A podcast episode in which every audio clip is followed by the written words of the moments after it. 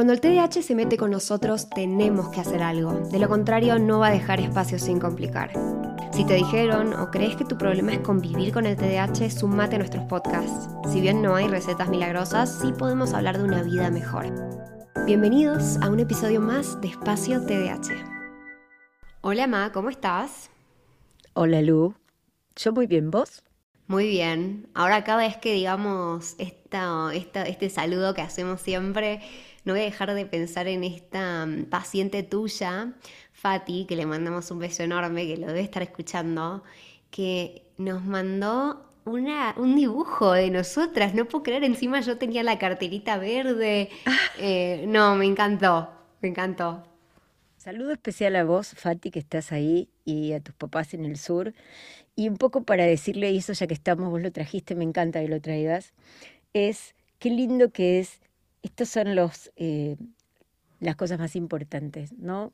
Las que recibimos, que vienen con ese cariño que no lo podemos, pero jamás nadie va a poder pagarte como, como algo así, ¿no? No. Es maravilloso. No, es hermoso, es un hermoso gesto. Bueno, muy lindo, gracias Fati. Vamos a empezar hoy con esto de, em, ¿cómo le ponemos, Lu, a este tema que vamos a hablar hoy? Bueno, yo quería ponerle la poda. Porque creo que puede ser. Las podas son como dramáticas. Y yo creo que también son buenas las podas, porque viste que cuando vos tenés un jardín y viene la época de poda, ¿para qué podamos? ¿Para matar a las plantas? No, no, bueno, para más fuertes. Claro. Para que nazcan fortalecidas, para que se crezcan más ordenadas. Bueno, la poda.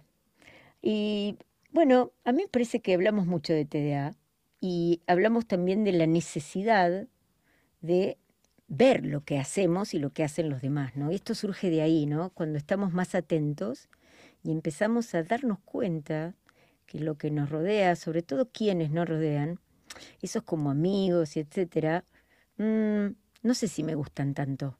¿Le pondríamos así a la poda? Eh, doy un poco más de contexto, porque mamá y yo nos pasa que em, de golpe tenemos una idea en nuestra cabeza y le empezamos a comunicar como cualquier cosa. Eh, creo que es muy TDAH eso, ¿no? De, te digo, te tiro la poda y después no te expliqué nada porque mi cerebro va más rápido que mi boca, ¿no?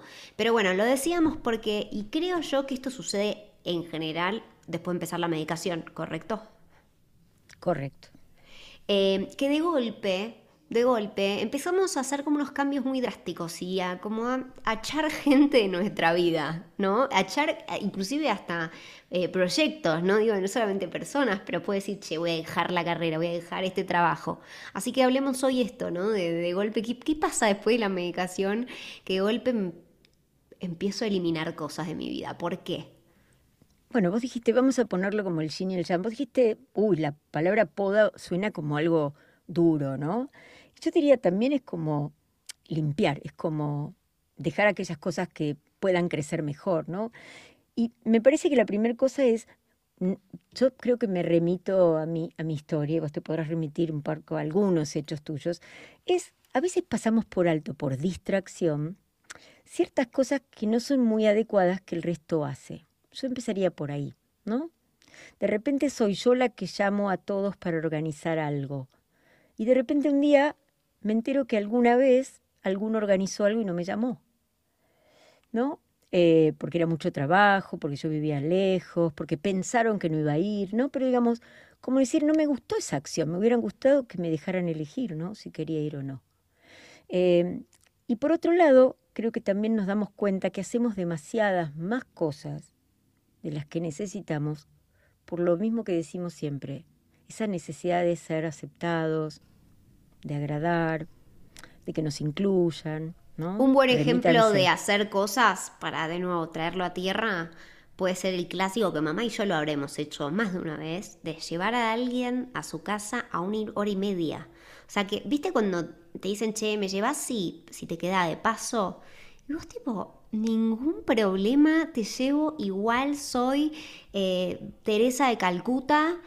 Eh, y, y, en realidad es como, como que en realidad al final, si te lo pones realmente a pensar, es porque nos cuesta mucho decir que no, porque no queremos decirle que no a las cosas que tenemos en la vida, porque capaz nos las sacan o capaz nos quedamos sin esas cosas, quizás nos quedamos sin amigos. Entonces los queremos cuidar y pensamos que cuidarlos es igual a tengo que matarme por vos. Bueno, pero por ahí lo que decís es conectarlo con el episodio de la amistad. A veces creemos que esa es la habilidad social para generar amigos, hacer, ¿no? En vez de ser. Yo digo, hay que ser quienes somos como seres valiosos.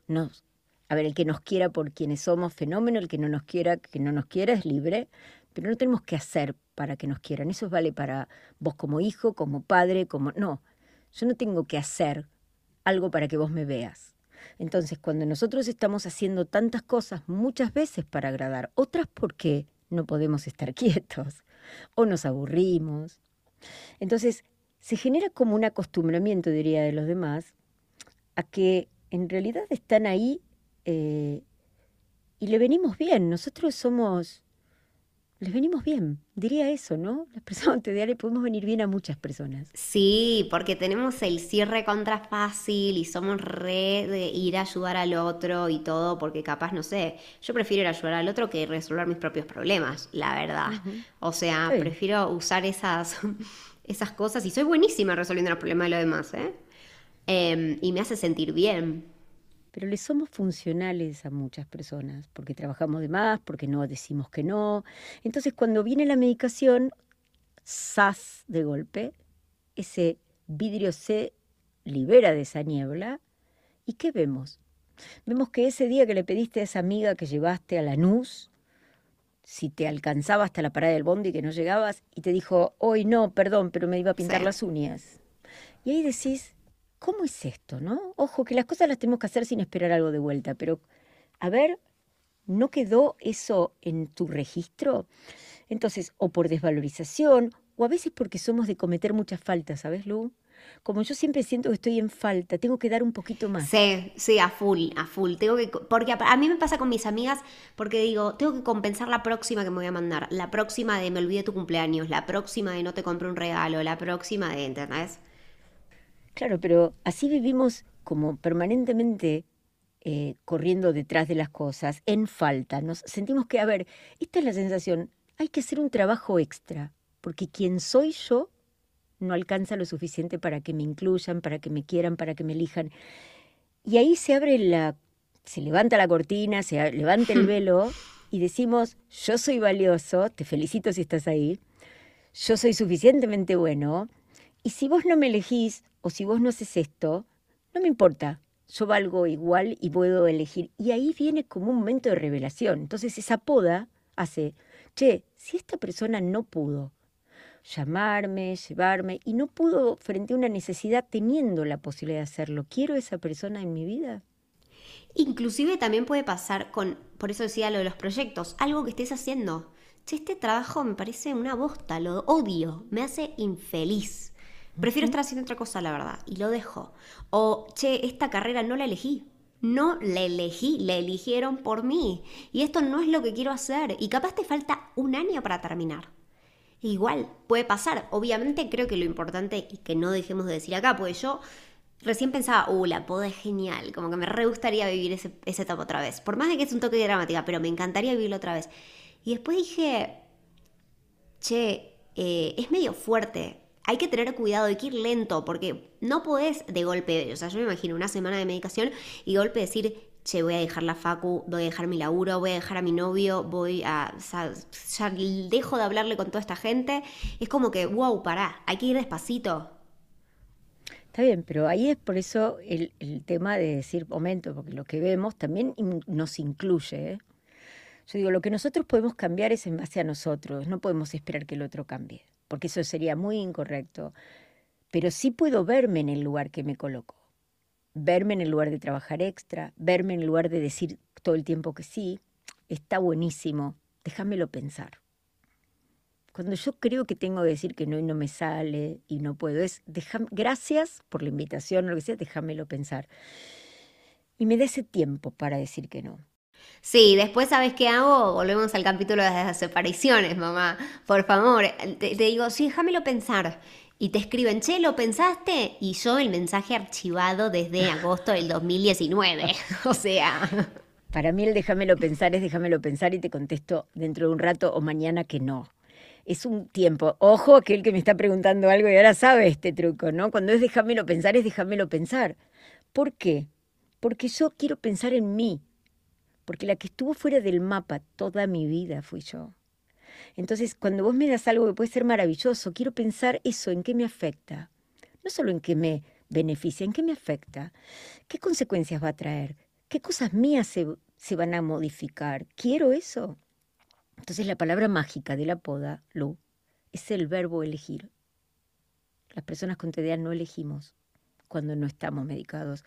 No podemos elegir. Elige nuestro impulso, elige la desvalorización, elige a veces el enojo, el aburrimiento, pero no elegimos con conciencia. Entonces, yo propongo que saquemos las tijeritas, primero las chiquititas, no agarremos la, motosierra para volar todo, y que estemos atentos, ¿sí? por lo menos a marcarlo. Yo diría, marquemos, vos te acordás en, no sé si te acordás en Evanston, pero que marcaban los árboles con una cinta para ver que habían árboles enfermos, eso era en Chicago.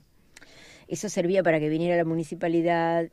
Pero me parecería, bueno, marquemos las situaciones para mirarlas, no para podarlas. Sí, sí, a Pero marquémosla, observemos, pero incluyámonos, no nos quedemos de observadores críticos.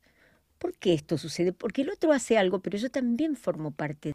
Lógico, y por eso creo que la parte clave es no puedo podar todo en mi vida así. Es importante que capaz tengas una conversación en el medio y digas, che, eh, me está pasando esto, ¿no? Yo muchas veces tuve conversaciones con amigas y les dije, che, y de hecho también eh, creo que post medicación también de decir, che, me hace mal cuando me hablas así o estos comentarios, siento esto y esta es la historia que yo me estoy contando de lo que vos me estás diciendo. ¿Cómo es tu lado? ¿Cuál es tu versión? ¿Qué es lo que está pasando? ¿Cómo lo podemos arreglar? Y si no hay vuelta atrás, bueno, listo, ya está, pero es importante tratar, ¿no? De, de hacer ese esfuerzo de entender qué pasa y no quedarte solo con tu observación de la vida.